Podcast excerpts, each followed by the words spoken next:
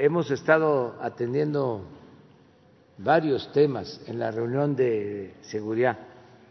Hoy comenzamos antes de las seis de la mañana y apenas estamos terminando. Pero bueno, ya estamos aquí. Eh, vamos a informarles sobre eh, la decisión de reiniciar los trabajos para concluir con la termoeléctrica de Morelos, que se había quedado suspendida esta obra por eh, demandas eh, de campesinos, de los habitantes de eh, las comunidades de esa región. es una obra que se empezó hace varios años, se terminó prácticamente, es muy poco lo que falta para que funcione, opere. Eh, se trata de una inversión de alrededor de 20 mil millones de pesos. Dijimos desde el principio que no podíamos dejar que se convirtiera en chatarra esta planta, porque se trata de dinero del presupuesto, que es dinero del pueblo. Si se inicia la operación de esta planta, se contaría con energía eléctrica para todo el estado de Morelos. No se trata de una planta particular, privada, es una planta de la Comisión Federal de Electricidad. Y la Comisión Federal de Electricidad es una empresa pública, es de todos los mexicanos.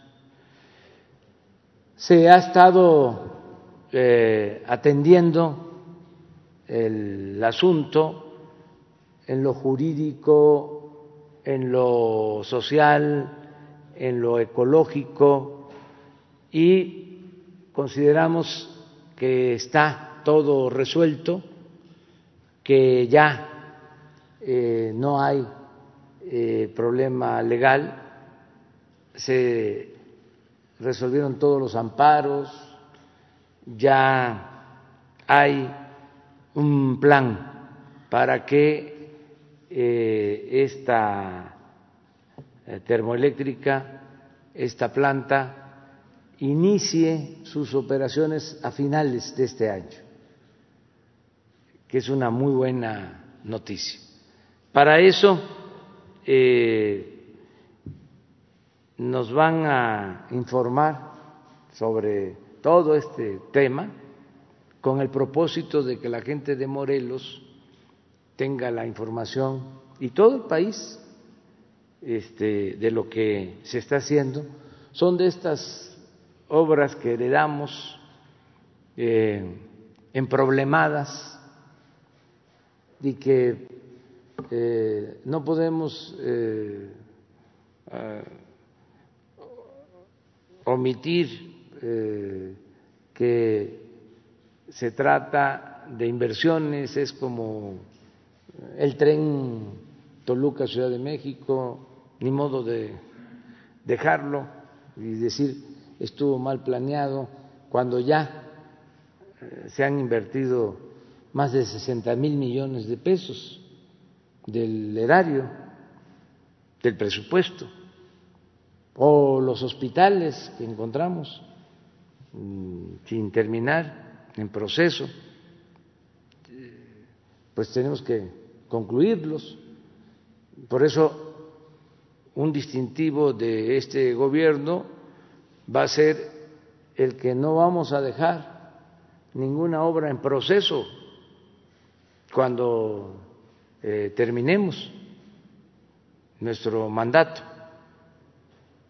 No vamos a dejar un tiradero de, obras como lo que eh, recibimos.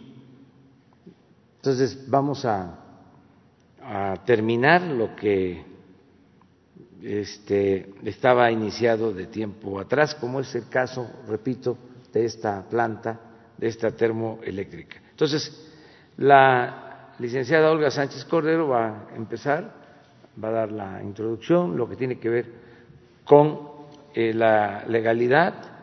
Eh, luego eh, va a intervenir el licenciado Manuel Bartlett, director de la Comisión Federal de Electricidad. Posteriormente, la doctora Blanca Jiménez. bueno, antes la maestra Diana Álvarez. posteriormente, la maestra Diana Álvarez eh, está trabajando eh, en esto porque desde que era subsecretaria de Gobernación le encargamos que nos ayudara en todo lo social. Em, ahora ya es la eh, directora del Banco del Bienestar, pero este, está terminando su encomienda en este tema de la eh, planta de Morelos. Eh, luego les comentaba la doctora Blanca Jiménez, directora de Conagua, porque se va a explicar sobre el manejo del agua en la planta y en toda la región, y eh, posteriormente el maestro Román Meyer de Desarrollo Urbano, porque se van a llevar a cabo acciones para mejoramiento de las comunidades y de los pueblos, de, las, eh, de los municipios de Morelos.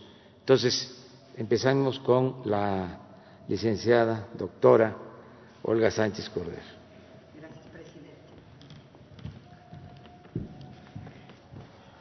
Muy buenos días a todas, a todos ustedes.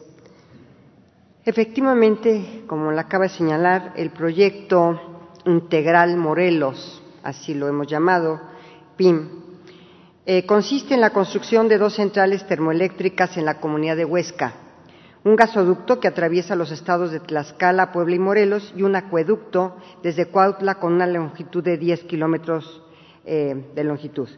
Inició, como lo señala el presidente, hace varios años, en el 2012, y en el 2019 el presidente ordenó realizar una consulta ciudadana para conocer si era deseo de la población el continuar o no con el proyecto, que estuvo a cargo de la licenciada Diana Álvarez Mauri. Eh, como la mayor parte de, las personas votaron por el proyecto, el 60%, algunos ejidatarios se inconformaron y presentaron diversas demandas de amparo, alegando que el proyecto implicaba la disminución del caudal de riego que utilizan para sus tierras. En dos asuntos, y ya aquí están eh, las láminas, vamos a ser súper breves, porque traíamos una presentación más larga, pero esta es la muy corta. En dos asuntos, de, los que, de todos los que se interpusieron, se concedió la suspensión definitiva para el efecto de no disminuir el agua de riego de los ejidos y a efecto de corroborar si había una afectación para los ejidatarios, se realizaron diversas periciales en hidrología forense, las cuales arrojaron que el proyecto no causaba una falta de suministro de agua en los canales de riego de los ejidos. Estas fueron periciales de hidrología forense muy puntuales, con peritos muy profesionales y ellos arribaron a la conclusión de que no causaba una falta de suministro de agua en los canales de riego de los ejidos. Actualmente, los dos juicios de amparo únicamente vinculados con el nivel de suministro de agua para el riego se sobreseyeron en lo principal y fue confirmada esta resolución del juez de distrito por el Tribunal Colegiado de Circuito, ya que no hubo una afectación a los derechos de los ejidatarios. Al no haber ninguna suspensión ya vigente relacionada con la construcción y, eh, abastecimiento del acueducto, Conagua procedió a otorgar permisos a la Comisión Federal de Electricidad para continuar con el proyecto. Por lo tanto, jurídicamente, jurídicamente están resueltos todos los juicios de amparo y jurídicamente puede continuarse con el proyecto. Muchas gracias.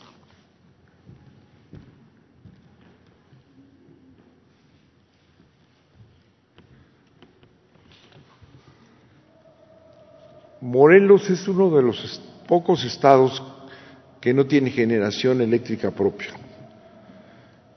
Y eso significa un problema porque la electricidad del Estado tiene que provenir de otros estados y eh, utilizar transmisión, pérdidas, etcétera. De manera que la ubicación de una planta de generación eh, eléctrica en el estado de Morelos es un tema importante. Eh, se trata de la instalación ya concluida de una planta que se llama ciclo combinado. Un ciclo combinado es una planta que genera electricidad a través de un combustible, en este caso es gas, y combinado porque también, además de quemar gas como combustible, utiliza el vapor que deriva de, esa, de, ese proceso y tiene otra turbina. Ciclo combinado es una de las tecnologías más modernas que existen en, en el mundo. Es una planta que tiene una capacidad de 642 megawatts, que significa una planta importante ya, de las más importantes del país. y pertenece a, todo un sistema, como ya lo explicaba la secretaria de Gobernación, un sistema que trae eh, este, desde la conducción del, gas hacia la planta, lo cual es una, obra importante también para dotar de gas, que es el, combustible eh, más limpio que pueda haber en el momento. De manera que este sistema integral Morelos que se llamó, es una obra que implica eh, 20 mil millones de pesos en su conjunto. El costo de la, de la planta es de 606 millones de dólares. En general son 20 mil millones de todo el sistema. Esa central va a abastecer prácticamente a todo el estado de Morelos. Y el estado de Morelos está creciendo, tiene zonas industriales importantes, turismo, etcétera, eh, de manera que es un importante apoyo y necesario, inmediato y urgente para el Estado de Morelos. La, planta, decíamos, tiene eh, la virtud de consumir eh, gas y por tanto se va a aportar, la CFE va a poder aportar electricidad con eh, la energía más limpia que existe en el país. Esta planta, eh, tiene un sistema de enfriamiento húmedo, se llama. el calor que se genera es muy intenso en, este tipo de, plantas y requiere siempre de una manera u otra un enfriamiento. Y el enfriamiento que se le concedió entonces, hace ya tres años, que se le aplicó es un enfriamiento húmedo, se llama, o sea, con agua. Esto generó todo un sistema para proveer de agua a la planta para el enfriamiento. Ya la directora de Conagua lo va a explicar con más detalle, pero eh, lo que es importante es que para dotar de esa agua eh, necesaria para el, para el enfriamiento, se hizo todo un trabajo de traer aguas negras a una planta de tratamiento que se hizo, que se renovó totalmente, la planta de tratamiento de las aguas negras genera un, beneficio, no, se, no, contamina los mantos en, todo su trayecto, se, se, le lleva a una planta de tratamiento y ese por un, por un, por un este, acueducto que está a punto de, terminarse, unos cuantos eh, kilómetros quedan, eh, ese acueducto lo lleva a la planta las aguas negras. No se toma nunca agua del río Cuautla. Son aguas negras tratadas, gris, agua gris se llama, que es la que se utiliza para enfriar en la planta y la planta después arroja, arroja un agua este, vuelta a tratar a través del sistema este, de enfriamiento de la planta. Ese es un punto importante no usa agua del río y sin embargo aumenta el caudal del río al haber llevado el agua, el agua este, a la planta de tratamiento, las aguas negras, y eh, el vertir agua también tratada o también limpia por el procedimiento de, de, este, de enfriamiento. Es muy importante también que hay un, hay un eh, convenio con los eh, una organización que se llama Surco, que es la que organiza a los campesinos que tienen los derechos del agua del río Cuautla. Hay un acuerdo con ellos para pagarles, de todas maneras, por ese servicio se le paga a, a la sociedad Surco de los campesinos. Es una obra de enorme importancia, estaba, como lo dice el presidente, con muchos problemas, se tardaron en construir, hubo problemas en, diferentes lugares, todos están resueltos. Ha sido un trabajo intenso de pues, prácticamente todo el gobierno federal que siguiendo instrucciones del presidente va a permitir que esta planta, que es de enorme importancia, poderosa planta, que atiende al estado de Morelos en su prácticamente totalidad y va a empezar a producir antes de fin de año. Eh, muchas gracias.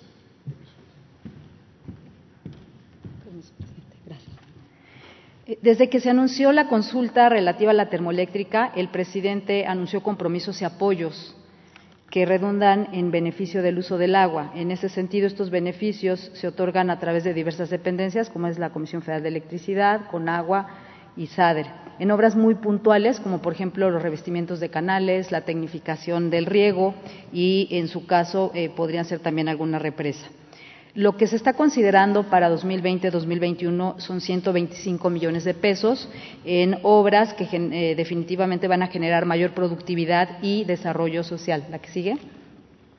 Posterior a la consulta hubo acercamiento de ejidatarios con dudas y también con algunas preocupaciones con diversos temas, por lo que el presidente me encomendó atenderlos e iniciar una mesa de diálogo para disipar estas dudas y poner toda la información a su disposición, tanto del proyecto como del funcionamiento, así como del uso del agua y de temas medioambientales. En estas mesas estuvieron también las dependencias que yo ya les eh, comenté. Se hicieron varias visitas, tuvimos varios encuentros, eh, incluso eh, hubo una visita, por ejemplo, a la termoeléctrica de Querétaro para que pudieran ir todos los ejidatarios que tuvieran dudas de su funcionamiento y que incluso pudieran platicar directamente con los ejidatarios que viven ahí al lado de la termoeléctrica y que utilizan esa agua. Estas mesas, primero con ejidatarios y después con autoridades de Azurco, eh, se les ha reiterado el apoyo de las obras que ya comenté y se determinará esta canasta con los diferentes ejidos. Son 32 ejidos y 14 propiedades rurales. Estas obras van a iniciar ya a la brevedad y también nos hemos acercado con el titular del instituto para devolverle al pueblo lo robado, para ver si hay algunas máquinas que se hubieran decomisado, que son las que normalmente utilizan ejidatarios, para que también se les pueda donar apoyándolos en eh, todo este proceso. Eh, de parte del Gobierno hay un compromiso, además, de acompañamiento permanente con las comunidades aledañas a la termoeléctrica y a los usuarios del río Cuautla. El Gobierno ha determinado que la construcción del acueducto se concluya a la brevedad posible, a, fin de que la central inicie su operación en diciembre de 2020, con lo cual se reconoce el apoyo de la sociedad y del sector campesino para lograr estos objetivos. Gracias.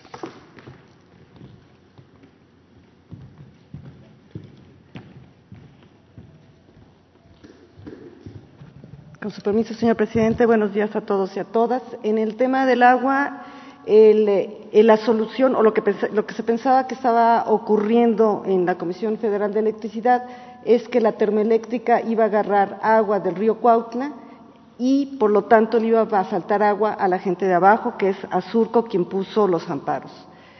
La solución que aportó la Comisión Federal de Electricidad en colaboración con la Conagua fue diferente, es eh, agarrar eh, más agua del... Eh, estaba la ciudad de Cuautla, que tenía solo una cobertura del 30% de, del drenaje y de, tratamiento de agua, se incrementa la cobertura de tratamiento, se capta mucho más agua en la planta de tratamiento, en lugar de que fuera una planta de eh, se tuvieran 350 litros de aguas negras iniciales, se sube a 885 litros, entonces, esta agua que ya está usada y que y sin agarrar agua del río, se extrae de la planta del tratamiento, es lo que dice ahí Petar, se lleva a Huesca, en Huesca se mejora la calidad del agua, mucha gente piensa que las plantas depuradoras regresan el agua a la calidad inicial potable, esto no se hace así, porque los cuerpos siempre tienen, eh, los ríos siempre tienen una capacidad de depuración, dicho así muy esquemáticamente,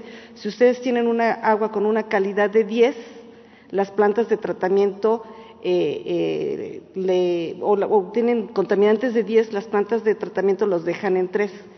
Pero en la termoeléctrica necesita mucho menos contaminantes, necesita de uno. Entonces todavía ellos les suben la calidad, la tratan, prácticamente no, la, no la contaminan y la regresan. Por lo tanto, al final, en lugar de que se tenga una, una, descarga de agua de 170 se va a tener mucho más agua al final, porque era agua que no llegaba al río, era agua que no se, eh, no se, no se captaba, ahora se capta, se trata, se le mejora la calidad. Como había eh, el tema de los amparos, que eh, la gente no estaba muy de acuerdo con esta solución, se invitó a la UNESCO. La UNESCO, la siguiente por favor, armó un grupo de cinco especialistas. Ustedes oyeron el término este de hidrología forense que mencionó la ministra. esa hidrología forense se hace a través de expertos que hacen una evaluación. Ellos hicieron una evaluación del proyecto, dijeron que sí eh, funcionaba, que iba a tener eh, mucho éxito y que era positivo, si iba a tener más agua. Hicieron unas recomendaciones. Todas estas recomendaciones ya fueron atendidas por la Comisión Federal de Electricidad. Voy a nada más mencionar dos, de las recomendaciones. Uno, medir la cantidad de agua en el río antes y después para demostrar que hay más agua después de, con la operación de la eh, termoeléctrica. Y también medir, eh, eh, medir la calidad del agua de la descarga para demostrar que no va contaminada. Estas recomendaciones también ya fueron atendidas por el, equipo de especialistas de la Comisión Federal de Electricidad. Por lo tanto, se pudo dar eh, ya eh, las pruebas a, los jueces, se solucionaron los juicios de amparo y la Conagua pudo emitir los tres permisos de construcción y todo está en orden, va a haber más agua y va a haber también planta. Muchas gracias.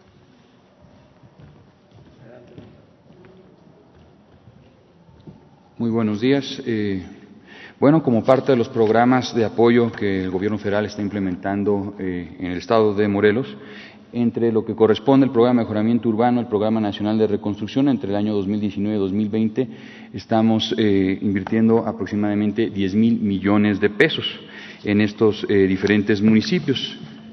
Como parte de un ejemplo de lo que hemos venido trabajando en el eh, programa de mejoramiento urbano, son los resultados que hemos venido teniendo en el caso de Ayala, estas intervenciones muy puntuales que hemos ya concluido y entregado. Ahora, en el 2021, el programa de mejoramiento urbano estará trabajando en 10 municipios, entre ellos el municipio de Cuautla, esto en las inmediaciones de la propia planta. Eh, lo que tenemos en la parte de Cuautla, eh, tenemos la renovación del centro histórico, tenemos también la construcción de un mercado municipal que se estará ya realizando a principios del 2021 y estos, digamos, son parte de los programas y los apoyos que estamos eh, llevando a cabo. Como eh, conclusión, podríamos decir que ahora nosotros, en la Secretaría, tiene, digamos, dentro de lo que corresponde la zona de inmediata a la termoeléctrica, eh, el trabajo por la Procuraduría Agraria, que se suma en el mes de octubre ya a estos meses de trabajo, y lo que corresponde las acciones de la propia Comisión Nacional de Vivienda y lo que estamos realizando dentro de la Secretaría en la conformación de equipamientos y espacios públicos. Es cuanto.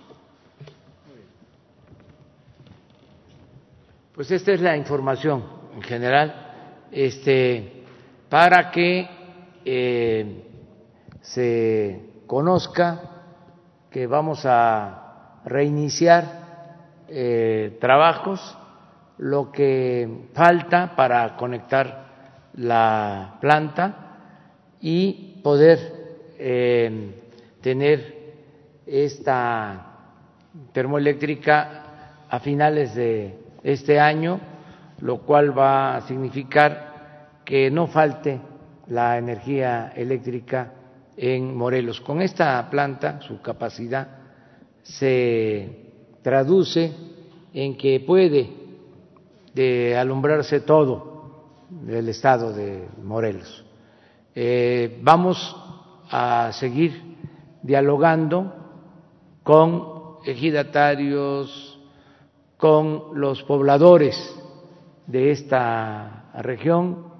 Eh, ya, como se ha dicho, se resolvieron todos los amparos, eh, no hay legalmente ningún obstáculo eh, y vamos a continuar dialogando para que ellos, en vez de ser perjudicados, eh, se beneficien con la acción del gobierno.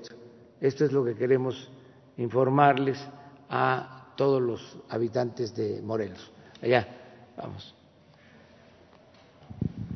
Gracias, señor presidente. Buenos días. José Antonio Morales, de Grupo ASIR. Si me permite usted plantear tres temas que hemos venido siguiendo durante los últimos meses en Grupo ASIR. Uno de ellos es el tema de la educación. Aprende en casa. No sé si le informaron, nosotros hemos estado documentando que lo que en este momento se está transmitiendo como parte de la programación de Aprende en Casa es lo que se vio en el ciclo pasado, que tuvimos que cerrar también a distancia, es decir, los programas, el contenido nuevo empezaría hasta el próximo 14. Eso no se le informó al público. La pregunta es, ¿por qué utilizar el material que ya conocían anteriormente? Si bien se mencionó que se iba a hacer un diagnóstico para ver cómo regresaban los niños a la escuela, usted estaba enterado de que este material no está actualizado. Incluso hay plataformas, porque así lo investigamos, que no sabían que se estaba utilizando su material como parte de este contenido que actualmente está en las televisiones. Aprende en casa 2, entonces empezaría hasta el próximo 14, por cierto. El día 14, un día también complicado porque sigue el 15, que es con actividad patriótica, y el 16, puente, ¿no? Aunque estamos en, en, casa muchos, de todos modos lo toman algunas personas como puente, ¿no? Complicado por una parte. Si me permite empezar con ese tema y luego plantear los otros, por favor. Sí, sobre ese tema, este, si les parece, podríamos pedirle al secretario de Educación que informe. Él lo ha venido haciendo, pero eh, sería bueno que se hiciese una especie de evaluación de cómo vamos con este programa. Se tiene que tomar en cuenta que se ha hecho un gran esfuerzo para el reinicio de las clases. Eh, yo tengo información de que eh, se está avanzando, no es lo mismo que la educación presencial, pero eh, hemos hecho lo que en otros países no llevaron a cabo, en otros países sencillamente no han podido reiniciar clases.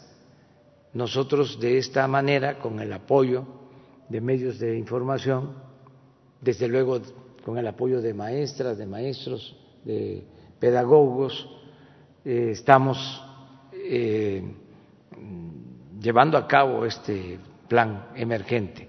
Sin embargo, que Esteban informe este, sobre cómo vamos, que se haga una evaluación y que pueda contestar tu pregunta. Que nosotros solicitamos también eh, información con la CEP, pero no habían querido platicar sobre ese tema hasta este momento. Tal vez a partir de ahora, con lo que usted comenta, podrían ayudarnos. Se me hace muy raro porque es que estuvo todos los días, sí, durante mucho tiempo. Y, y, no se había mencionado, por ejemplo, que parte de esa programación pues era también lo que se vio en vacaciones, ¿no? Incluso programas sí, pero que ya se eso lo este, pudo él informar o aclarar durante el tiempo, pero bueno, nunca es tarde y este y la información es fundamental. Bien, el otro tema que le pido por favor nos ayude a tener claro es sobre el huachicol.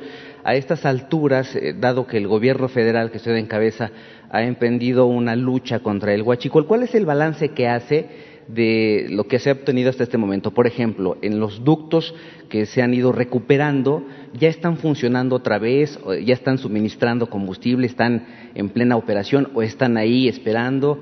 Eh, en el caso de las pipas que se compró, recuerda, para cuando a principios de año hubo este problema de la falta de combustible, ¿qué ha pasado con esas pipas? ¿Qué están haciendo en este momento? ¿Dónde están? ¿Están operando o no están operando? ¿Cuál es el balance general que podría ser? Bueno, están operando este, a ver si tienen la lámina de lo que se ha hecho. Es muy importante que eh, se tenga presente de que se robaban mucho combustible esto desde el sexenio de Vicente Fox, luego con Calderón y luego con el presidente Peña Nieto. Y cuando les hablo del sexenio del presidente Fox es porque me consta. Era yo jefe de gobierno y fui a una reunión de la CONAGO, porque supuestamente iban a entregar a los gobiernos estatales excedentes por eh, eh, precios eh, elevados de petróleo, excedentes de lo que había estimado la Cámara en el presupuesto y se había vendido este, petróleo a más precio. Y eso permitía repartir un excedente como de 15 mil millones a todos los estados. Llegamos a la reunión, eh, era secretario Gil Díaz y subsecretario Carstens, y nos informan en esa reunión de que, en efecto, se tenía un excedente de 12 mil millones para repartir, o 15 mil, pero que había que descontar 12 mil millones por el robo de combustible. O sea, lo tenían hasta contabilizado.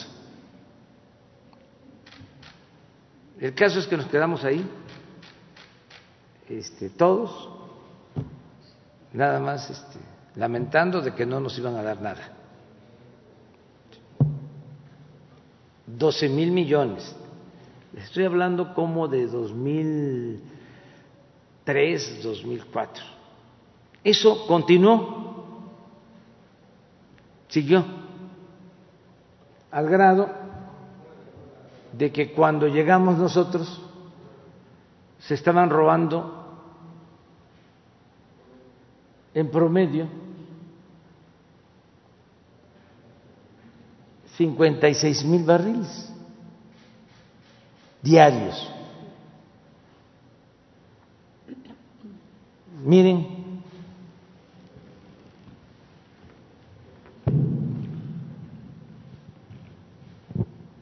ya para el 19, el año pasado, y este es el promedio que llevamos ahora, 4.300 barriles diarios. De 56 mil de promedio barriles diarios en el 18, pero en noviembre cuando llegamos al gobierno eran 80 mil barriles diarios los que se robaban. Si tomamos en cuenta, ¿no tienes la de noviembre? Donde hay dos barras eso es muy importante porque eh, este tema se desconocía, porque los medios de información estaban totalmente apergollados. Ahora es distinto. ¿Y saben por qué este, reitero, reitero, parezco disco rayado? Porque hay quienes todavía dicen que no hay cambios. Dicen, ¿dónde están los cambios? Estaba yo viendo un eh, texto, una frase de un periodista eh, de derecha conservador Sarmiento. No sé de quién es la frase, la usa, eh, dando a entender de que todo sigue igual. Este señor Sarmiento. Aquí está, mire. Este es noviembre del 18.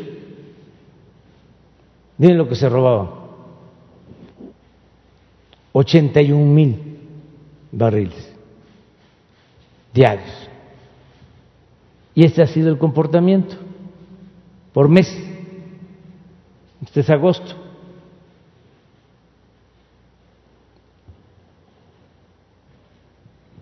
Como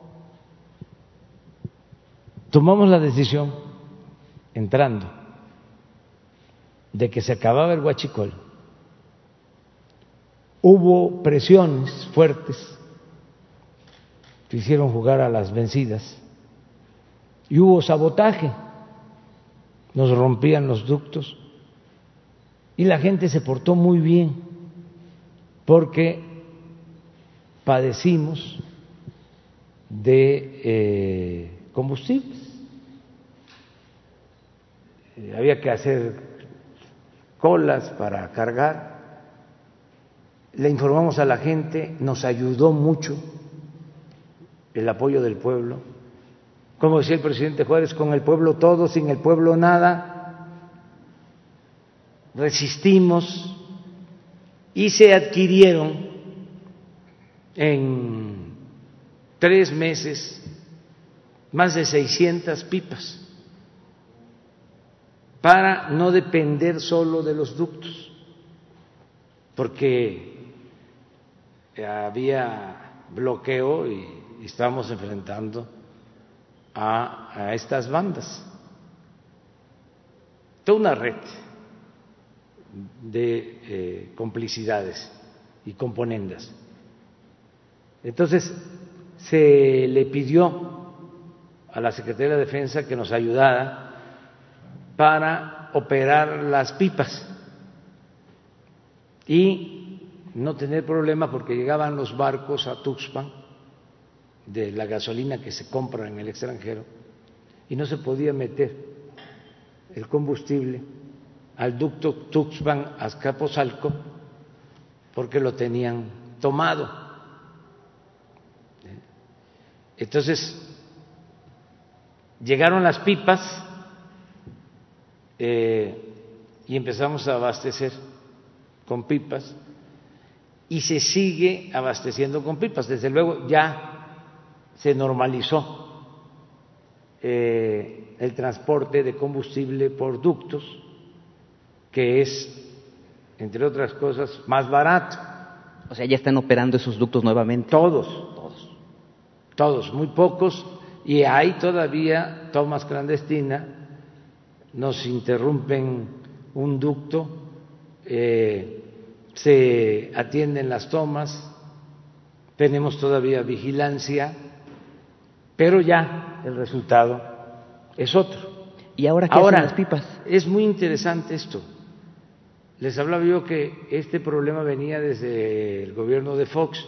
Bueno, este eh, asunto se toleraba porque había complicidad. Es como todo, como el funcionamiento de la llamada delincuencia organizada siempre hay protección, hay impunidad.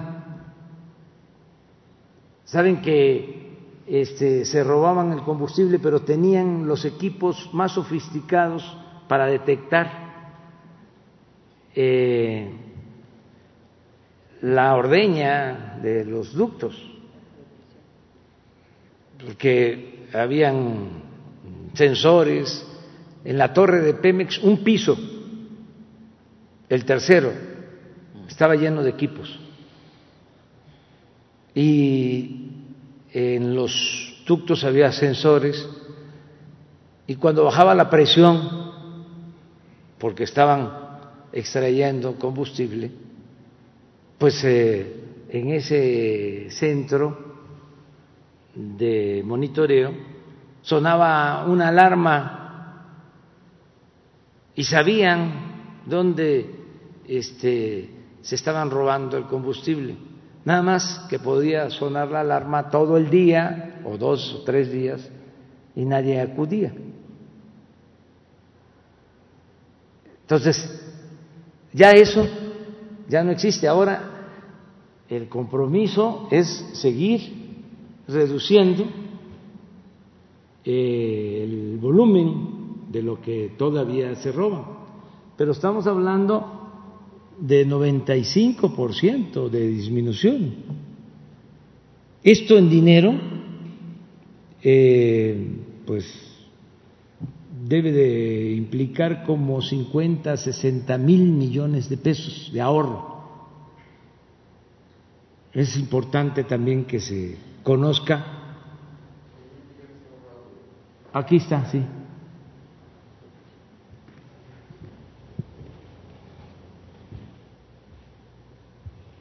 Cien mil millones. La corrupción hay que combatirla no solo por razones de índole moral, sino porque es mucho lo que se va por el caño de la corrupción, que es dinero del pueblo. Por eso este, se admiran, imagínense, los expertos eh, acostumbrados al modelo neoliberal tecnocrático impuesto durante 36 años, esto no lo consideraban en sus términos, no era una variable importante. Y para nosotros sí, estamos hablando de 163 millones de pesos diarios. Pues de ahí sale para la pensión a los adultos mayores, y para muchas cosas. ¿Cuánto cuesta la pensión universal a los adultos mayores este año? Alrededor de 130 mil millones de pesos. Por poner un ejemplo. Entonces, qué bien que me pregunta eso. Y por último, de mi parte, agradeciendo que me haya dado la palabra, eh, dentro de la miscelánea fiscal, señor presidente, hay algo que se menciona como uso de la tecnología. Y se propone, porque todavía está en análisis en la Cámara de Diputados, como sabemos, que, por ejemplo, los visitadores fiscales puedan utilizar cámaras, incluso teléfonos celulares para ver cómo están las casas, para modificar todo lo que tiene que ver con el pago de, por ejemplo, eh, la, la, posesión de los domicilios, las infraestructuras, es decir, actualizar todo lo que tiene que ver con las casas, fotografiar esto es real. El gobierno sí está proponiendo este uso de esta manera de la tecnología, no sé si utilizar correctamente el término, para espiar a los mexicanos, para ver qué están haciendo, cómo construyeron, etcétera, etcétera. ¿E-, ¿Esto, es real? No, ya no, sí, no existe ya el CISEN. Le platico porque a lo mejor... Este, es que está en la miscelánea fiscal, por eso se lo pero vamos eh, a refrescar la memoria. Antes el gobierno espiaba había un sistema de espionaje, sobre todo espiaba a los opositores, el llamado CISEN. Pero históricamente, aquí voy a aprovechar también para informar de que han habido cambios, para los que dicen que no hay cambios. Yo cuando empecé, eh, a trabajar en favor de la gente, este, me espiaban. Tengo el expediente ahora, porque de las primeras cosas que hice cuando llegué fue pedir mi expediente. Y entonces ahí me encontré cosas como que en 1979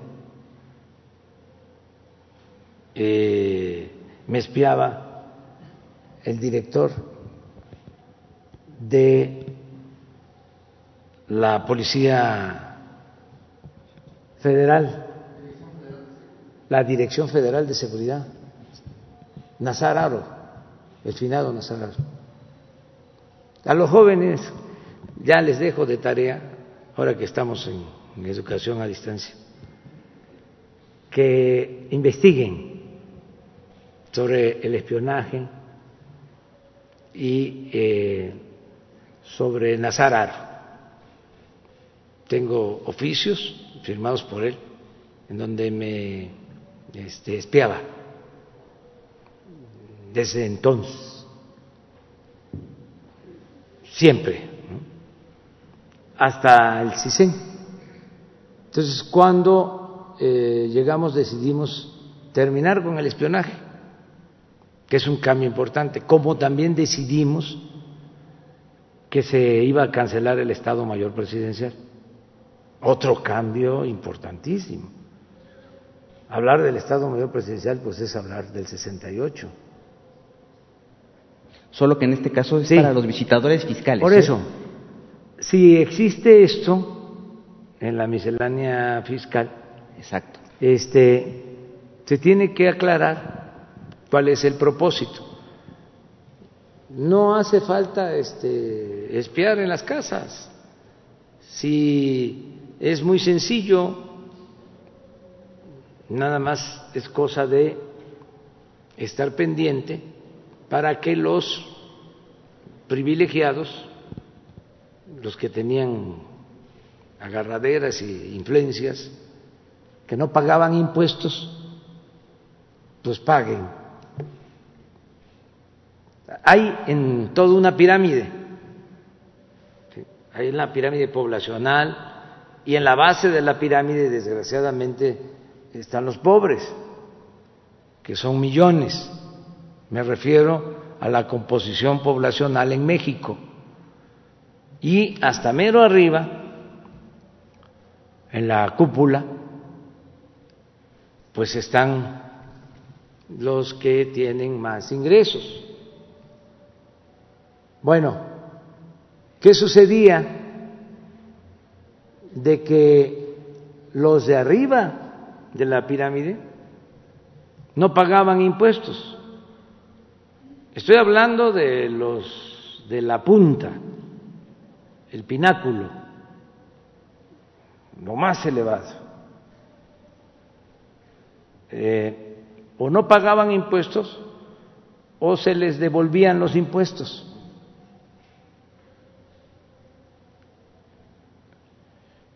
Imaginen porque no se trata aquí de dar la lista, a una empresa grande, grande, grande, grande, grande, famosa, famosa, famosa, o un banco grande, grande, grande, grande, grande, famoso, famoso, famoso, pues no pagaba impuestos. Ese banco, esa empresa que están imaginando. Eso se terminó porque ya está prohibida la condonación de impuestos, porque esto se hacía, desde luego, por acuerdo presidencial. Entonces ya se reformó el artículo 28 de la Constitución y está prohibido condonar impuestos. Entonces, no hace falta ir a este, espiar al eh, pequeño contribuyente. Ese siempre ha sido responsable. Ahí no está el problema. Nos hicieron creer de que cobrándole al comerciante ambulante, al del sector informal, al que acomoda los carros, al viene viene. Con eso se fortalecía la hacienda pública. Esa era la gran reforma fiscal. Puro cuento. Cuando arriba los llamados grandes contribuyentes no cumplían. Entonces puede ser incluso que por las inercias que existen porque estamos en un proceso de transición, en un periodo de transición. Todavía lo viejo no acaba de morir y lo nuevo no termina de nacer.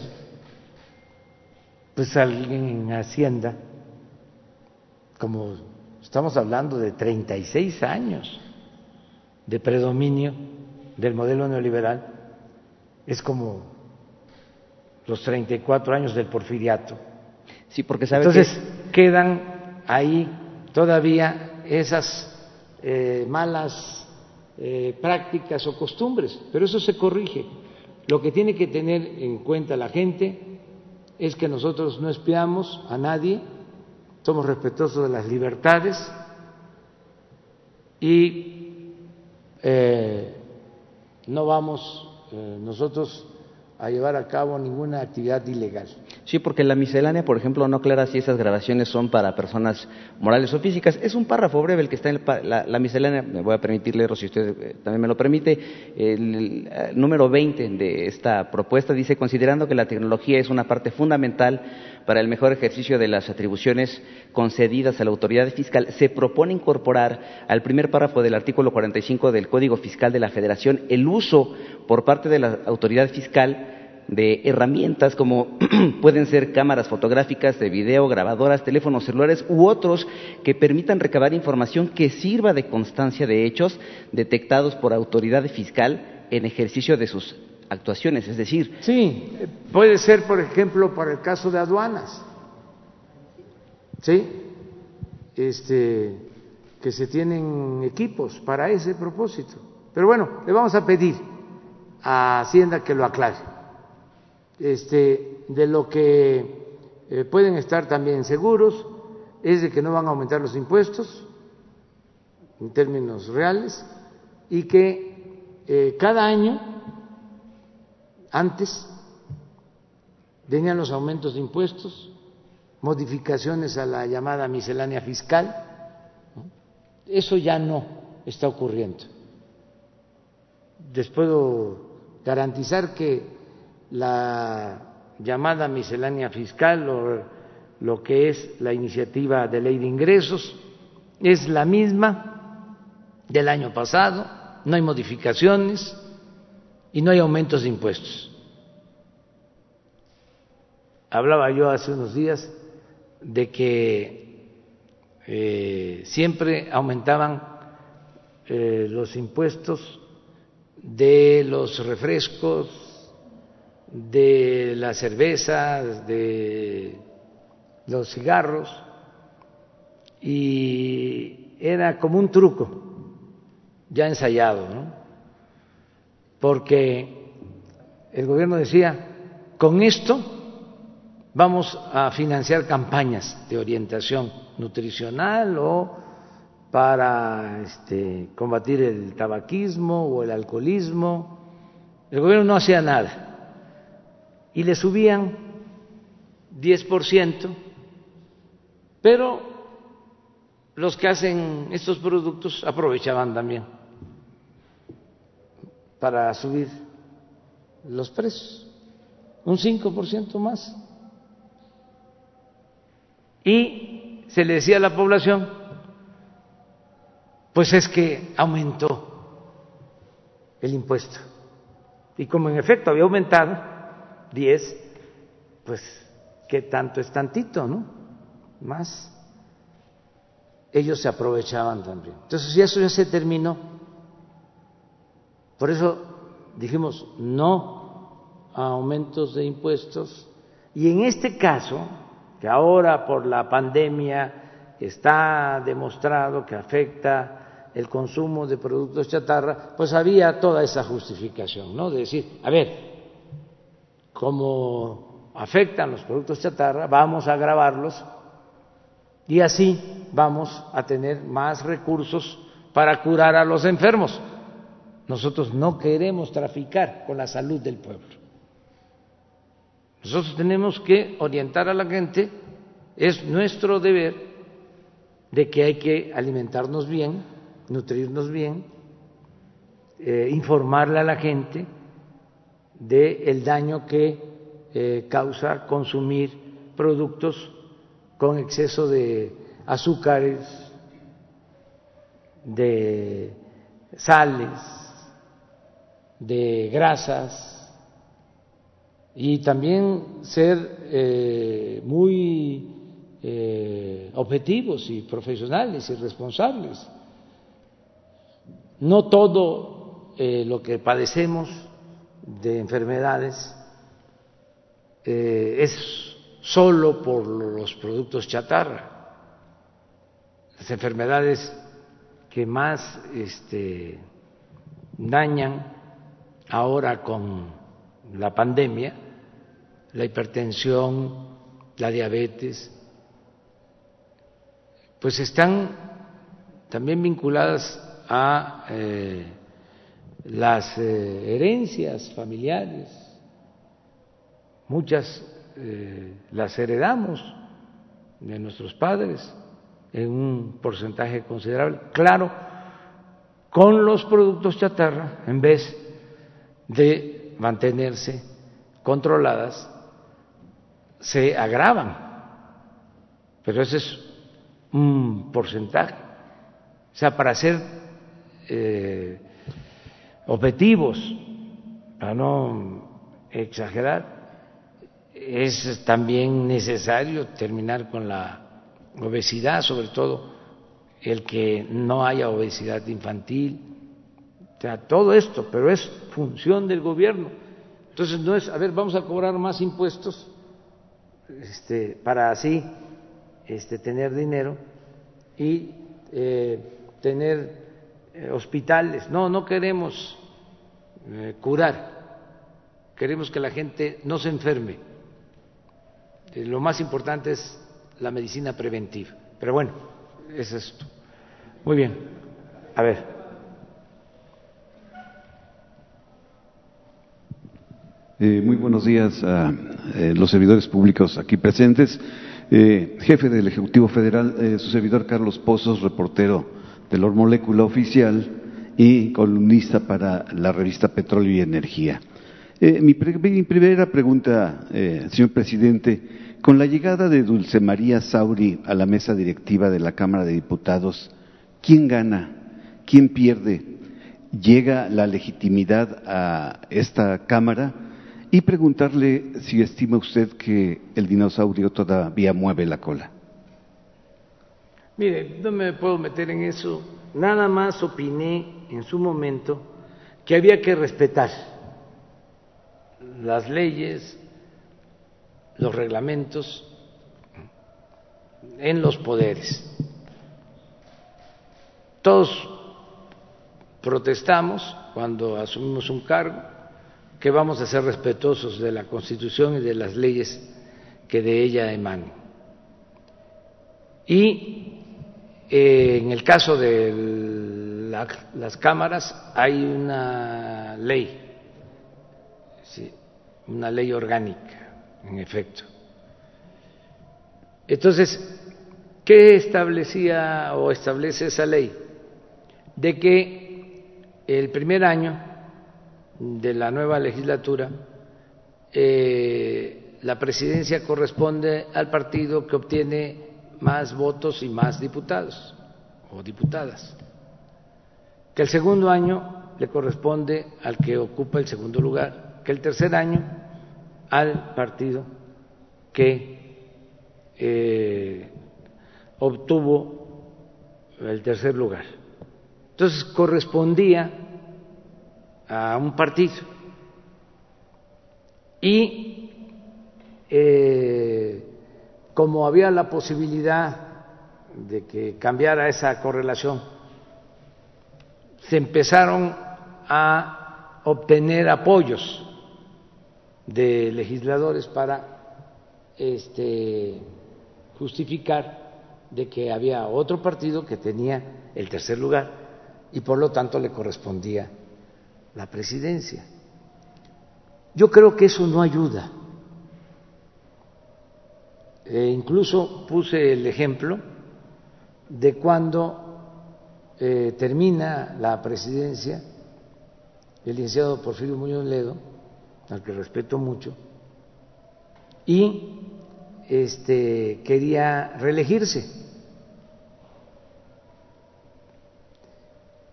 existiendo la ley orgánica.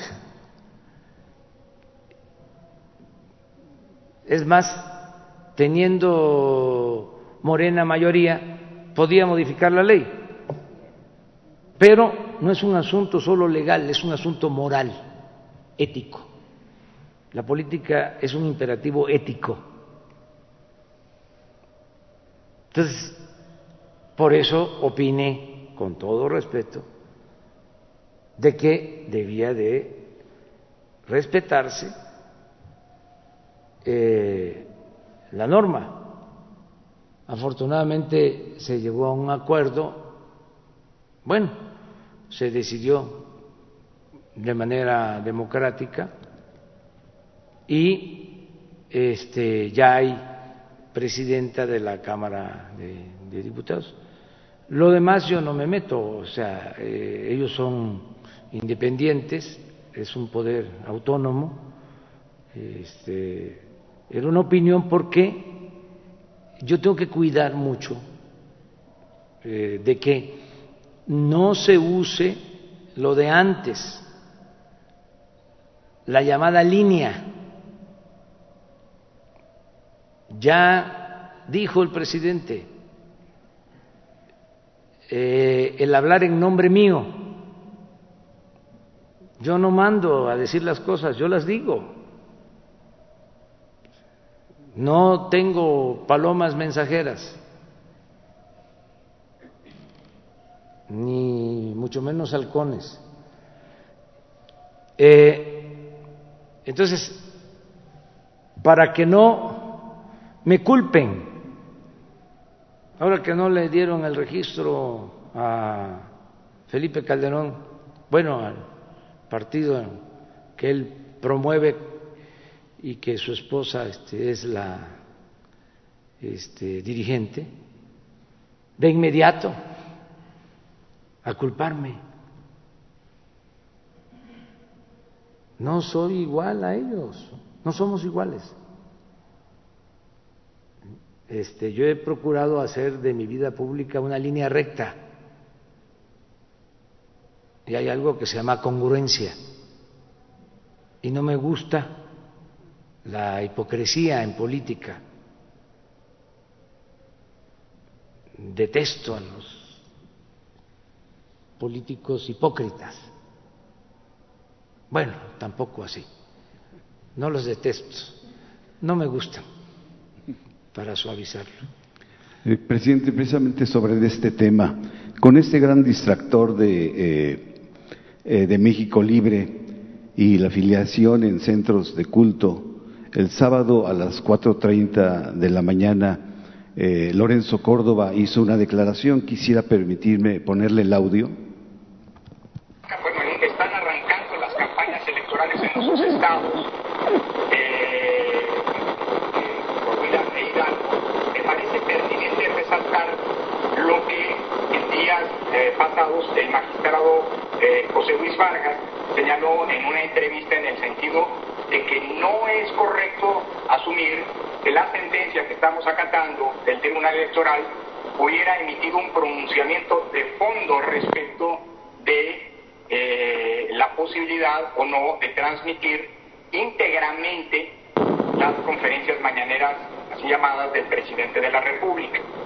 Eh, en este mismo sentido me parece que es pertinente para una cuestión de claridad señalar que el criterio que la Comisión de Quejas y Denuncias emitió en su momento, que fue impugnado y que fue validado por el Tribunal Electoral del Poder Judicial de la Federación en cuanto a las cautelares, señalando que las conferencias, la transmisión íntegra de las conferencias del presidente, matutinas del presidente de la República, deben ser consideradas propaganda gubernamental y por lo tanto su transmisión íntegra no es, en ese sentido, eh, permitida, no está permitida en aquellas emisoras eh, que eh, cubran las, las entidades o las demarcaciones que están en un proceso electoral desde el arranque de las campañas sigue vigente y desde ese punto sigue vigente. ¿Qué opinión le merece, presidente? ¿Está desacatando el presidente del INE la decisión del tribunal? ¿Y qué va a suceder con las conferencias mañaneras todavía que pues el lunes arrancó el, formalmente el proceso electoral. Quisiera saber su opinión, si me permite. mire, para que no este, este, se interprete eh, indebidamente este tema, a mí me gustaría que la licenciada Olga Sánchez Correo, como profesional, eh, como abogada, este, de su opinión sobre el tema. Sí sabe, escuchó. Sí, sí.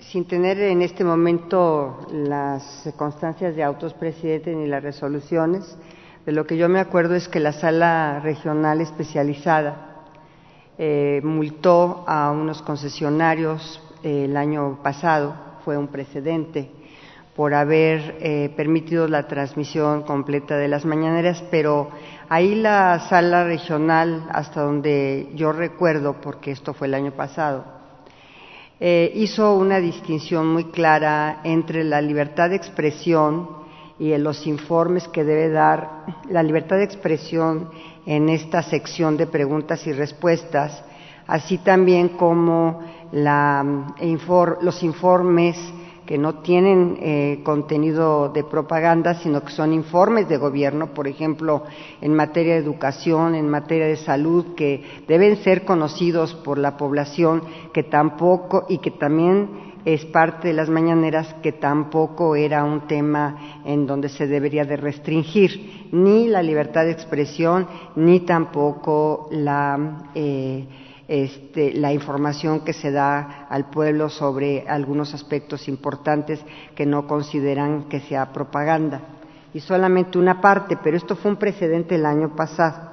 Entonces, en base a este precedente es la manifestación del eh, presidente del INE, porque efectivamente el Tribunal Electoral recientemente no se, no se abocó al fondo del asunto, sino solamente a, temas de forma pero a mí me gustaría, señor presidente, si no tiene usted inconveniente, traer eh, la información, porque es solamente de memoria y solamente lo que aconteció el año pasado y la sentencia que emitió el tribunal. Si en otra ocasión me permite, yo con mucho gusto traeré todos los eh, antecedentes, los precedentes y cómo resolvió tanto la sala regional como el tribunal, la sala superior del tribunal electoral y cómo eh, interpreta el INE esta decisión. Gracias. Este, hay eh, de parte de los eh, conservadores, que por cierto ya no quieren tampoco los del INI que yo diga conservadores. Voy a ver qué, qué concepto, qué término, qué palabra utilizo ahora porque no les gusta mafia de poder. Está muy fuerte oligarquía. Eh, es eh, también fuerte decir derecha.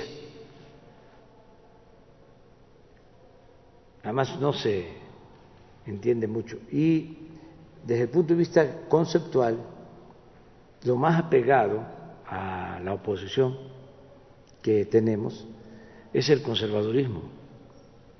Son realmente conservadores. Quieren mantener el statu quo, quieren eh, conservar eh, privilegios. Entonces, tampoco quieren en el INE. Lo del Papa también fue muy interesante, porque es un jefe de Estado y además un dirigente religioso importante, y este, como parte de los cambios, pues tenemos que eh, hablar de los pensadores políticos, luchadores sociales de México y del mundo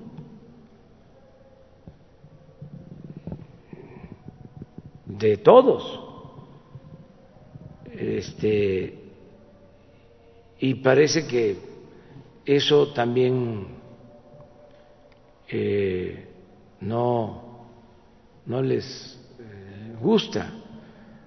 Pero en fin, vamos a ser respetuosos de la legalidad eh, y vamos a, a defender también nuestro derecho a manifestarnos. ¿Qué quieren que nos quedemos callados? Pues no se va a poder, eso sí no. Presidente, eh, por último, ayer fue asesinado nuestro colega Julio eh, Valdivia Rodríguez, corresponsal eh, de El Mundo de Córdoba. Solicitamos respetuosamente el esclarecimiento de este asesinato, así como del de Javier Valdés, de Rafael Murroa, de Jorge Sánchez, de todos los caídos eh, muertos en su cumplimiento en la labor informativa de los compañeros periodistas, señor presidente. Sí, es nuestro deber, es nuestra obligación hacer este, esta investigación y castigar a los responsables. Conozco Tesonapa y eh, sé de la importancia que tiene el periódico del mundo de Córdoba y lo este, heroico que es hacer periodismo en esa región como en otras del país. Eh, por eso se tiene que investigar y castigar a los responsables en todos los casos.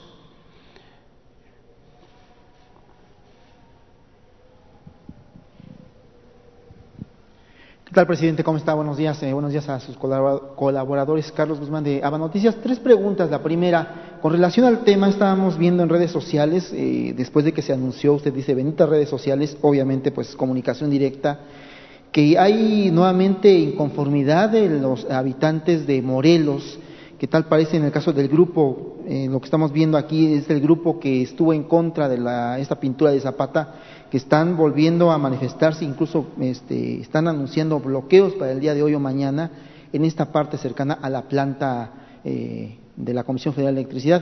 Preguntarle ya sea a, la titular de Conagua o a sus funcionarios si es que ya se tiene contemplado el platicar o el limar ya la aspereza con este grupo que tal parece que es el único que está protestando. sí, hay que este, dialogar e informar que no haya manipulación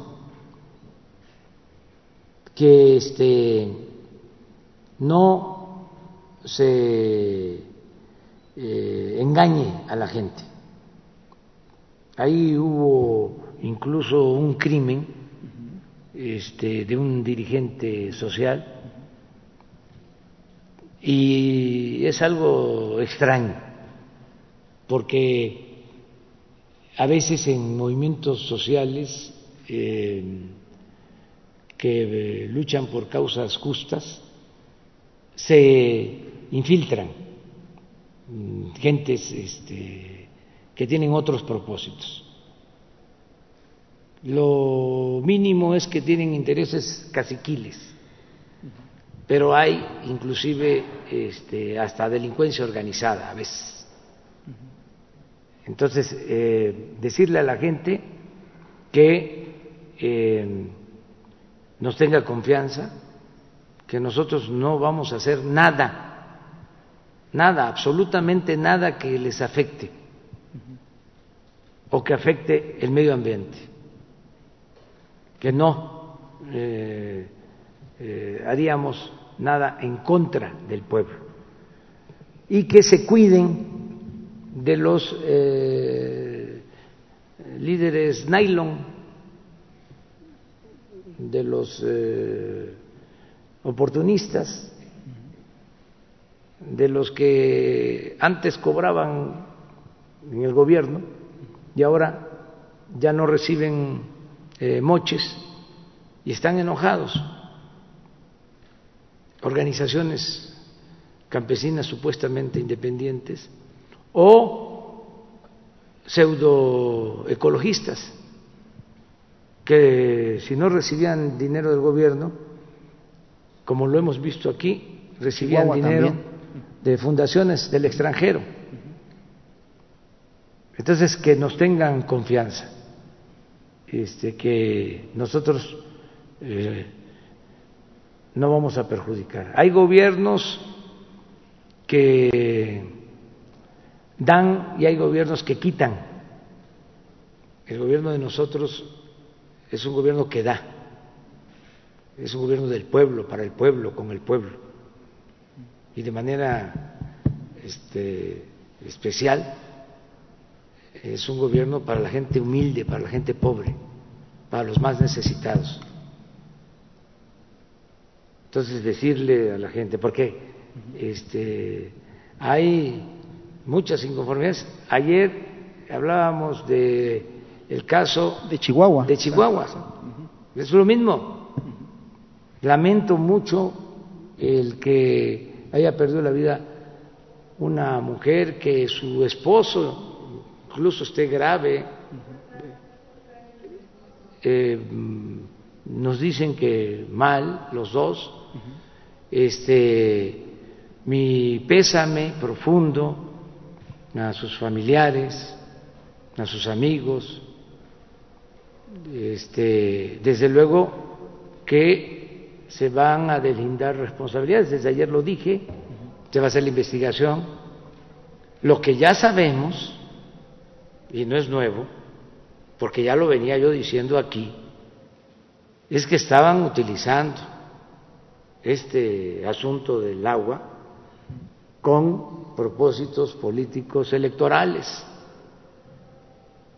Y también porque existen intereses creados este, en todo el control y el manejo del agua. El día de estos lamentables hechos participaron dos exgobernadores de Chihuahua, del PRI, diputado federal del PAN, también el senador Madero del PAN, que por cierto, presidente, a pregunta de nosotros anterior, eh, hace dos días en el Senado, previo a la sesión ordinaria, nosotros, su servidor, le preguntaba lo de la gubernatura. Él prácticamente se destapó para la gubernatura de, ese estado. En eso anda. Y este, pero no eh, es eh, justo, o sea, es inaceptable que se utilice un asunto este, como este del agua con propósitos eh, electorales para los jóvenes, porque ya hay que estar hablando este, para las nuevas generaciones. Ya nosotros nos vamos a ir. Este, ya eh, hasta podemos decir gracias a la vida que nos ha dado tanto. Ya vamos de salida. Pero lo importante es que eh, se vaya formando para que entreguemos la estafeta a las nuevas generaciones con eh, conocimiento de lo que era el antiguo régimen para que se tengan todos los elementos. Y digo para los jóvenes porque este, en el caso de Chihuahua ha habido una relación de complicidad entre el PRI y el PAN, una asociación desde Salinas de Gortari. Por eso hay que refrescar la memoria. En Chihuahua, para los jóvenes, se hizo un gran fraude en 1985. 86. ¿Cuántos años tienes? Ayúdenme. ¿Eh? 35 años. ¿34 años? 35. 34. Entonces, que, que tiene ahora eh, 33 años, pues no había nacido. Eh, y el que tiene, eh, los que tienen 33, pues es la mayoría de la población. Posiblemente. Entonces, hacen un gran fraude. Me acuerdo que le llamaron el fraude patriota fraude patriótico. Porque cómo ¿sí? este, el régimen iba a permitir que un Estado de la frontera gobernara un eh, partido opositor. Entonces se metieron con todo, hicieron el fraude, impusieron a uno de los que antier estuvo en la manifestación. Alguno de esos exgobernadores. Creo que Baeza. Reyes, no. Fernando Baeza. Que es interesante todo esto. Eso fue en el 86. Viene el fraude del 88 y se impone Salinas. Y Salinas se arregla con los opositores. De ahí nace el PRIAN. Porque el PRI tenía hasta entonces tres cambios. Nace en 1929, presidente Plutarco Elias Calles agrupa a todos los revolucionarios dispersos y funda el PNR, Partido Nacional Revolucionario, 1929. Durante el gobierno del general Cárdenas, general Cárdenas eh, gobierna del 34 al 40, en 1938 el PNR se convierte en PRM, Partido de la Revolución Mexicana.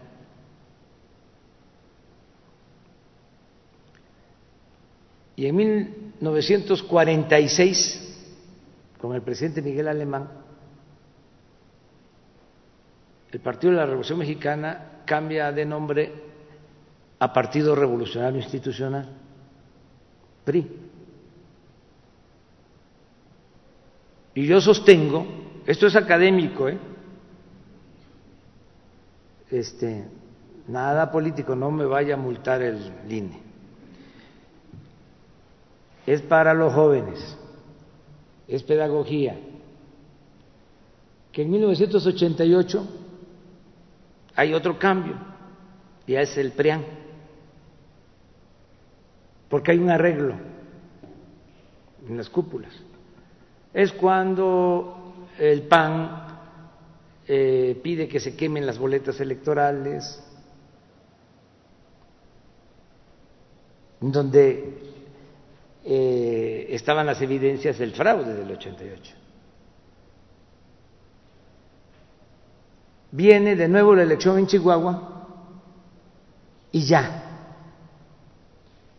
pues eh, llega el PAN a la gobernatura.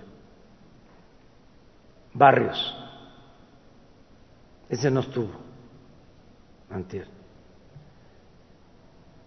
Llega a la gobernatura y se entiende muy bien con Salinas.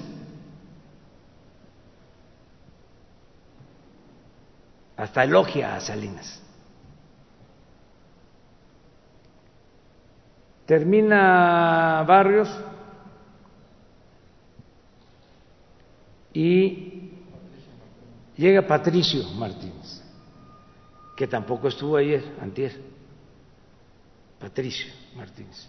A él le tocó ser eh, gobernador de Chihuahua en el tiempo que yo fui jefe de gobierno en la ciudad. Esa reunión que les hablaba de cuando llega Carsten a decirnos de que no había nada, ahí estaba Patricio. Y como es él, muy franco, se paró de su silla y eh, me dijo, vámonos porque aquí este, nos están viendo la cara. Este, bueno, termina eh, Patricio y entra eh, Reyes. Baeza, que ese sí estuvo, porque estos dos Baezas parece que son este, familiares y son de ahí de, de Delicias, donde está el conflicto. Desde luego son gentes prósperas. El primero de estos Baezas luego fue embajador en Costa Rica y tenía, no sé si este, siga siendo dueño de una empresa agrícola de exportación en sociedad con un exgobernador de Tabasco, Manuel Gurría Ordóñez. Este señor que participó, antier. al que este, impusieron y fue gobernador y embajador de Costa Rica y asociado con el exgobernador Manuel Gurría y ahora este, de los dirigentes de esta movilización. El otro señor Reyes Baeza, que también estuvo gobernador, fue director del ISTE hace poco y ya saben ustedes cómo quedó el ISTE. No hace falta, ¿no? Hablar más. Y después de Reyes Baeza entró el señor que está en Estados Unidos, César Duarte. César Duarte. Y después de César Duarte, el que está actualmente, Corral. Pero hay este, una asociación entre ellos. No hay ninguna diferencia. Engañaron al pueblo de Chihuahua durante mucho tiempo de que eran distintos. Y al final es más de lo mismo que había antes. Ahora que vienen las elecciones en Chihuahua, porque se dice, ya van a haber elecciones en Chihuahua, pero estamos, es septiembre, octubre, noviembre, diciembre, son cuatro meses y van a ser en junio, o sea, ya está prácticamente el proceso. Surge este asunto del agua que tenemos que cumplir, aquí lo he dicho, con un convenio que se tiene firmado con el gobierno de Estados Unidos desde 1944, porque si no cumplimos ese convenio, podrían haber represalias para México. Además, en una circunstancia difícil porque hay elecciones en Estados Unidos. Entonces, se les llama a que ayuden, se les asegura que no va a faltar el agua, porque así lo sostienen los técnicos de Conagua, porque es real. Y sin embargo, engañan y manipulan y promueven este movimiento que lamentablemente lleva a que pierdan la vida dos personas. Según el informe que tengo, que nos dieron, es que se hace este mitin participan todos estos personajes eh, de eh, los partidos, los dos exgobernadores y un diputado del PAN y también este, desde aquí Madero, Madero, el senador. Sí, con el asunto de, de los palos que por ahí mostraron el video de Conagua el día de ayer. Incluso había una camioneta. Y este y de ahí se pensaba que era un mitin y que nada más se iban a manifestar. Claro, todo bien organizado, movilizaron como 2.500 personas, según el reporte, en vehículos. Aquí también tienen que tomar en cuenta cómo dominan los distritos de riego, cómo tienen el control del agua desde hace tiempo.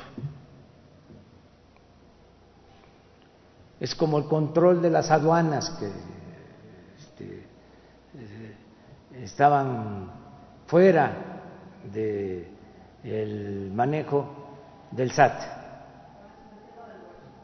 Sí, porque pues ellos eh, deciden sobre el manejo del agua eh, eh, como autoridad.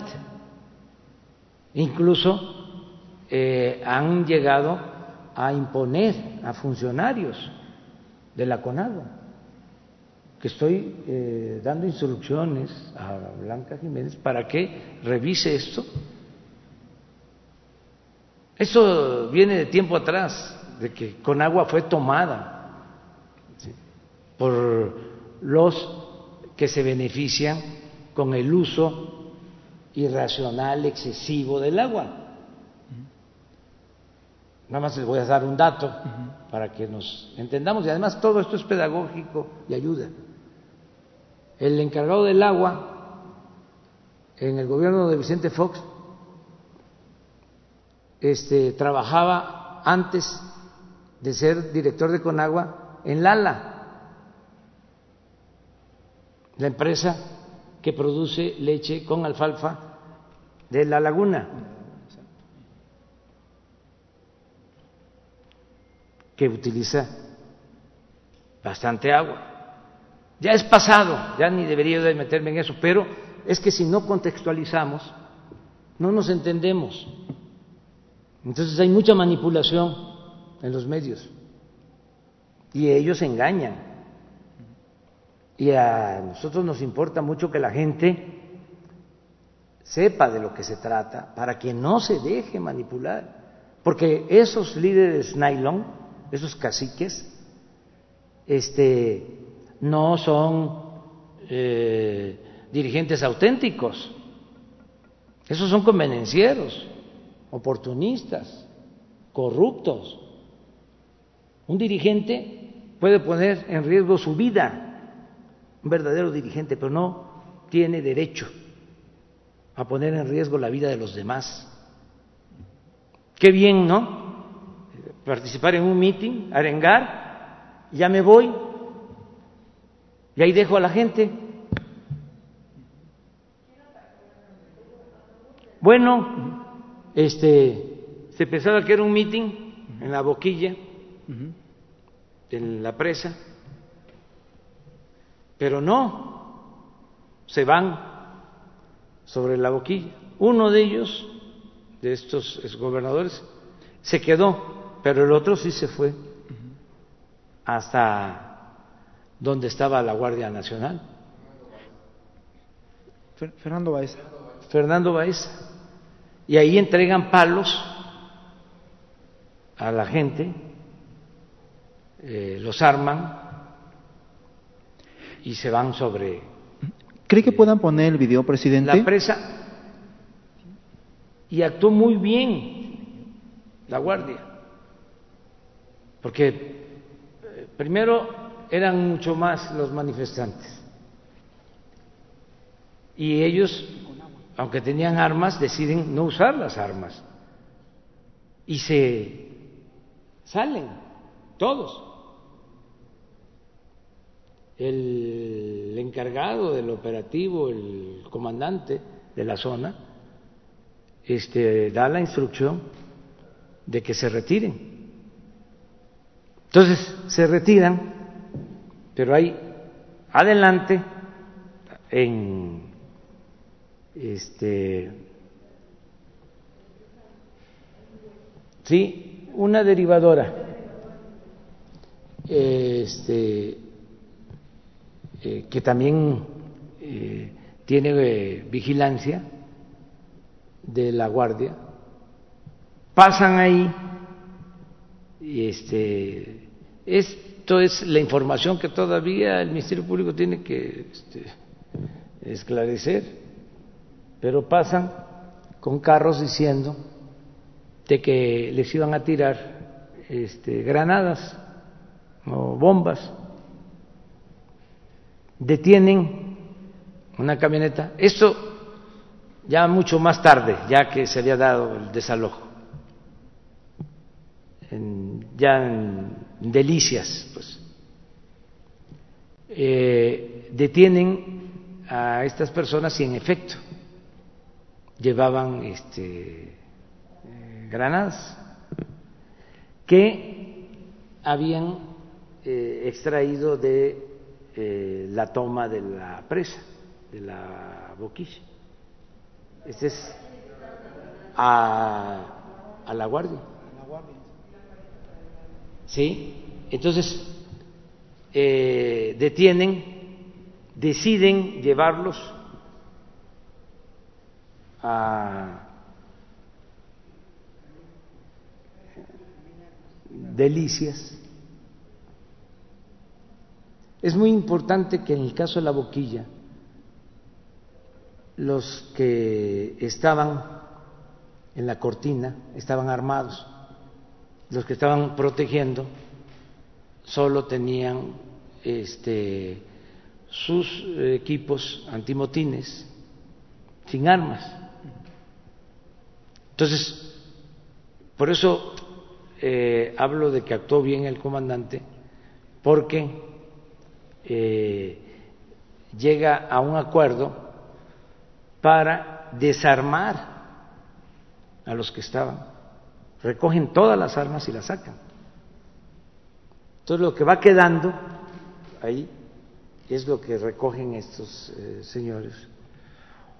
O hay que ver si es este de esas bombas que quedaron o otras. El caso es que los detienen, los quieren llevar a Delicias se organiza una caravana para llevarlos. Ya esto, ya como a las nueve, diez de la noche, todo lo primero sucedió durante el día y eh, empiezan a seguir los cuatro camionetas este, a los de la Guardia Nacional. Sí, de los de los manifestantes. pues. Y este, se dan unos disparos, esa es la versión, contestan, este, contesta uno, primero unos tiros al aire y contesta uno, y de las cuatro camionetas se dan cuenta de que una se queda detenida. Entonces, las otras tres se van, se paran los de la guardia, van y encuentran que estaba este, herida de muerte, una señora y el esposo. No, no, no, eso no me atrevo a decirlo. No, no, eso es la investigación. Sí, entonces ya llegan la ambulancia, los llevan, llevan a. La señora estaba este, eh, muerta, ya había perdido la vida. Eh, muy lamentable esto. Mm, sí, eso es lo que hay que ver. Si hubo, si hubo disparos o no, ¿sí? o fue este un miembro de la Guardia Nacional. Eso, este, eh, sí, eso se sostiene que un miembro de la Guardia Nacional este, tiró y ellos están este, esperando ser llamados por el Ministerio Público y tienen instrucciones de este, presentarse y declarar y se va a castigar a los responsables. ¿Cuántas personas están siendo llamadas a la Guardia Nacional Pues son como los que participaron, pues deben de ser como unos 20. O sea, eran los que estaban, los que venían en la caravana al, final terminan llevando a los detenidos a Chihuahua. Terminan de ponerlos a disposición de la autoridad a las dos de la mañana. Entonces, eh, estamos pidiendo, bueno, desde ayer, que la Fiscalía lleve a cabo la investigación, pero completa, y que eh, se eh, conozca todo lo que sucedió, quién convocó a la movilización, quién toma la decisión de tomar la presa, este, la participación de estos eh, dirigentes.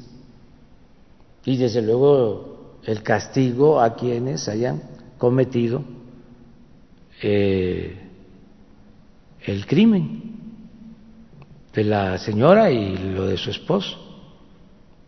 Yo le pedí a la licenciada desde ayer Olga Sánchez Correos desde la mañana de que se buscara comunicación con sus familiares.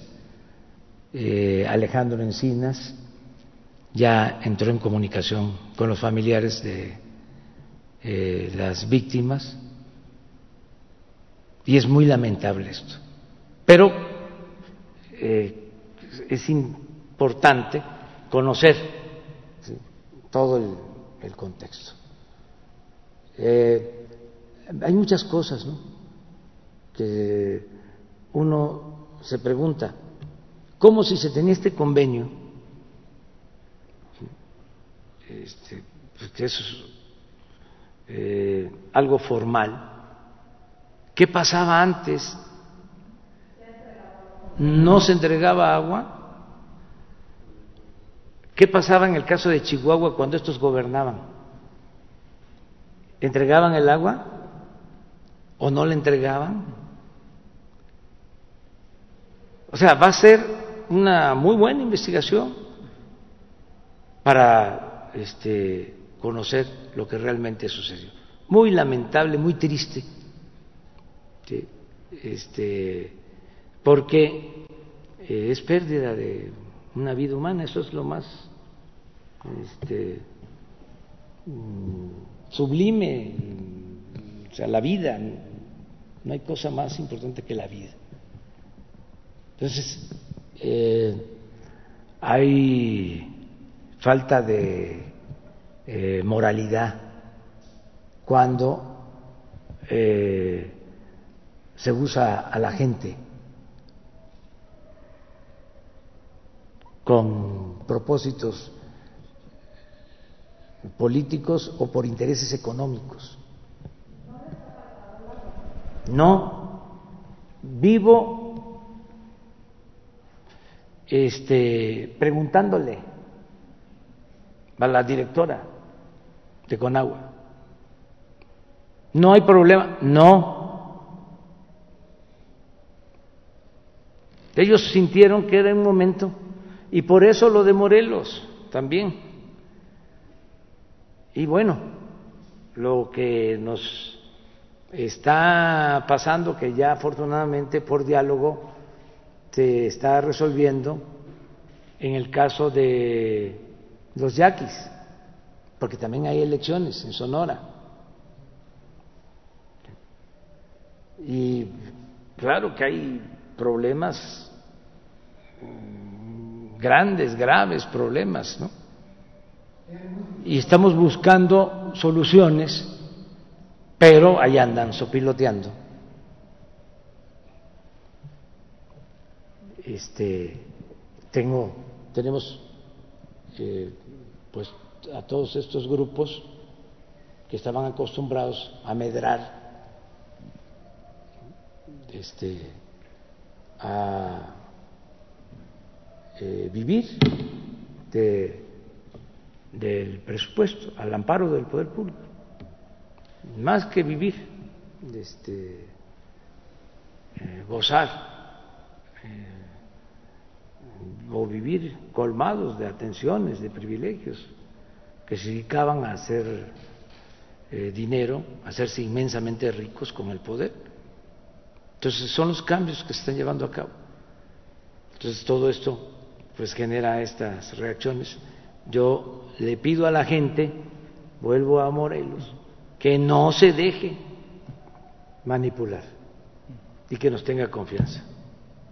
Y lo mismo al caso de Chihuahua, se los he venido diciendo.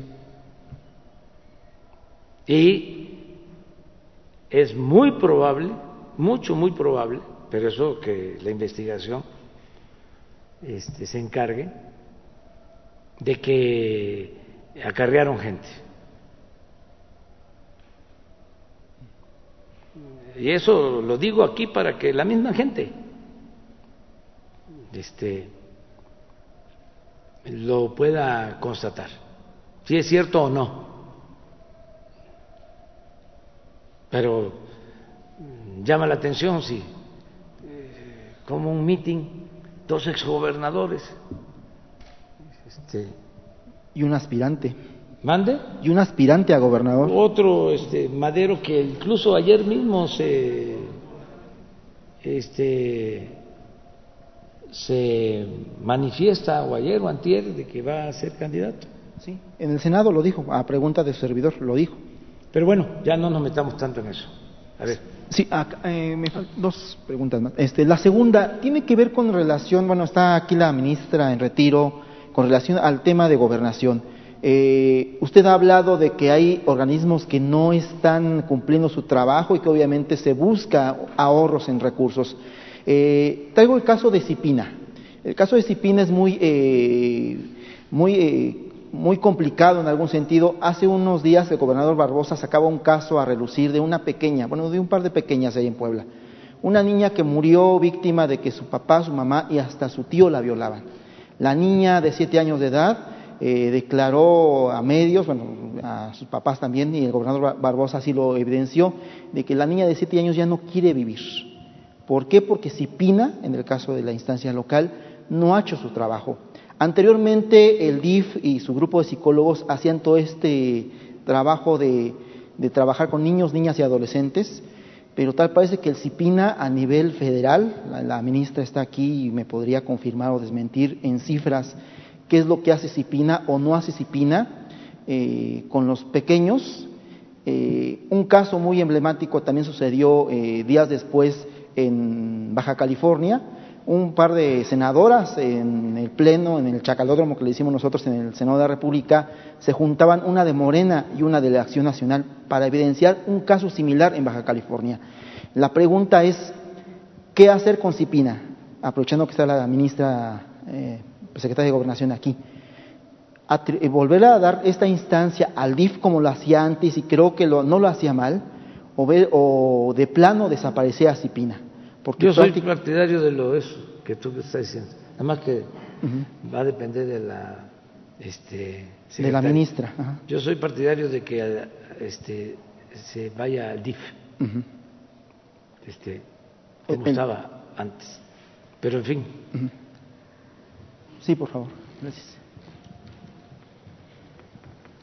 Sí, efectivamente es, un, es el sistema completo, porque es el sistema de protección a niñas y niños y adolescentes. Eh, CIPINA tiene en cada uno de los estados las, las CIPINAS eh, estatales. y locales. Y eh, la instancia federal es una instancia de coordinación y de normatividad. Y yo creo que CIPINA ha hecho un muy buen trabajo, la verdad, en la protección de las niñas, de los niños, de los adolescentes, eh, pero desde luego todo esto tiene que llegar primero al nivel, al nivel eh, local, al nivel de las entidades federativas de los estados y también al nivel municipal. Es decir, eh, si nosotros queremos que cualquier acción de gobierno pueda tener éxito, debe llegar al, debe ser también un compromiso de los estados, de las entidades federativas y también de los municipios.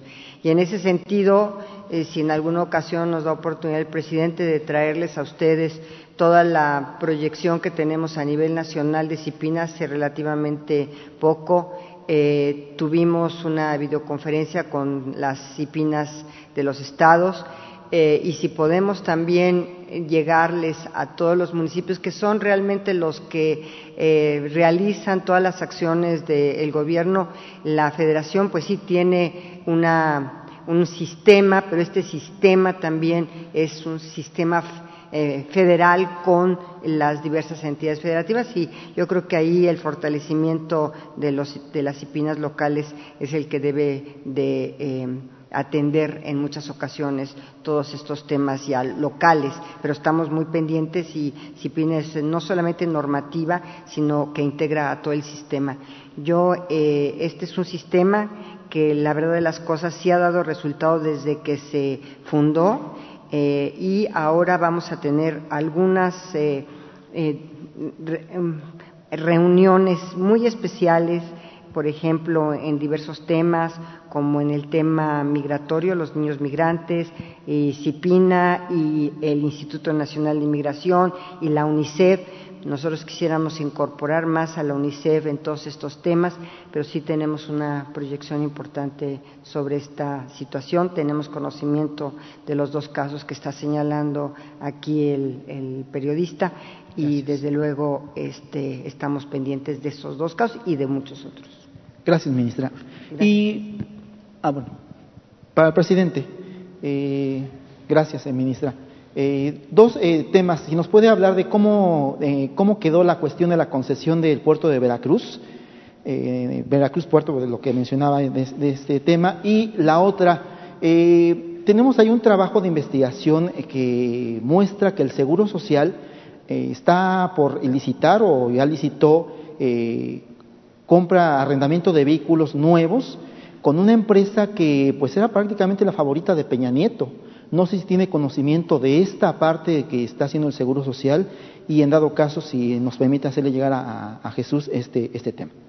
Sí, este, en lo del puerto tengo una eh, reunión, un acuerdo eh, mañana con Rosa Isela Rodríguez.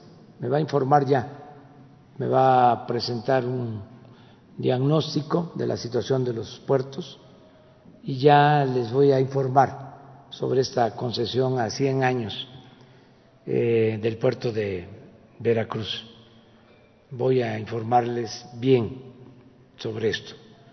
Es lo mismo eh, lo del agua. Los distritos de, de riego los privatizaron cuando Salinas los puertos los privatizaron cuando Salinas. Es lo mismo.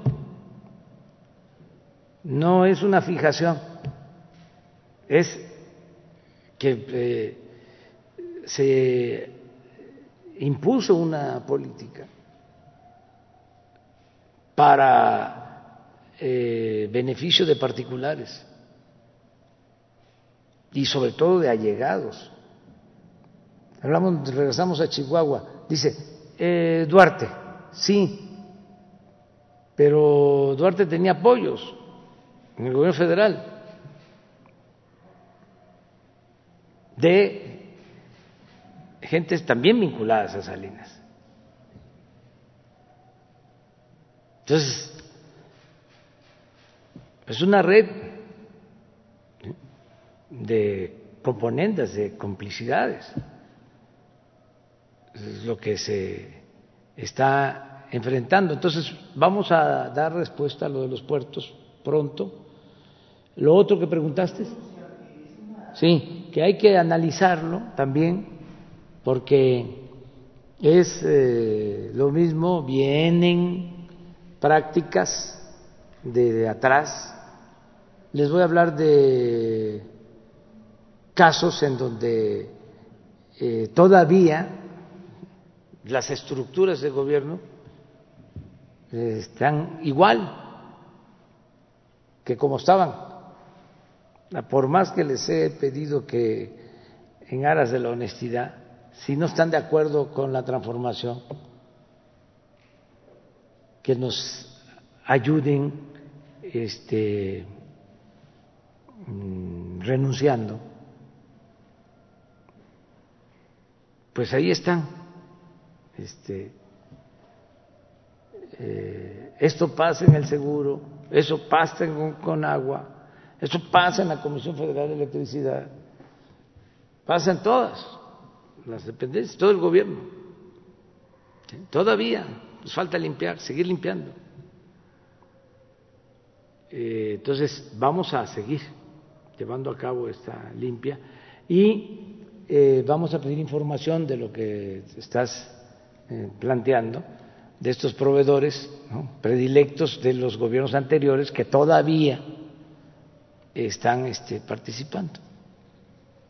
Y ver también si se trata de, este, asuntos legales, pero no solo es la legalidad, es la moralidad.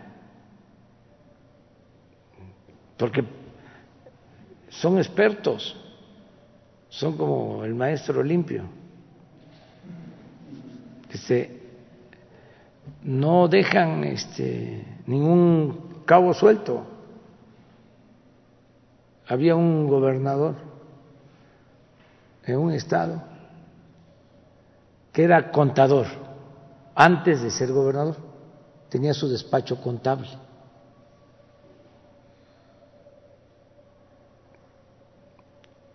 Y le arreglaba las cuentas a los gobernadores que salían. Era el que limpiaba todo. Y luego llega él a gobernador de otro partido. Pues imaginan. O sea, eh, lo mismo. Ahí se los dejo de tarea para que investiguen que, ay, ya quieren ustedes todo. Bueno, o sea, un contador que tiene su despacho que le arreglaba las cuentas a los gobernadores de otro partido, este, nunca encontraban nada y luego llega él, este, de, de gobernador, pues menos, ¿no? se la sabía de todas, todas. Bueno, Ahí nos vemos mañana. Ya, ya es hora del desayuno, ya, ya.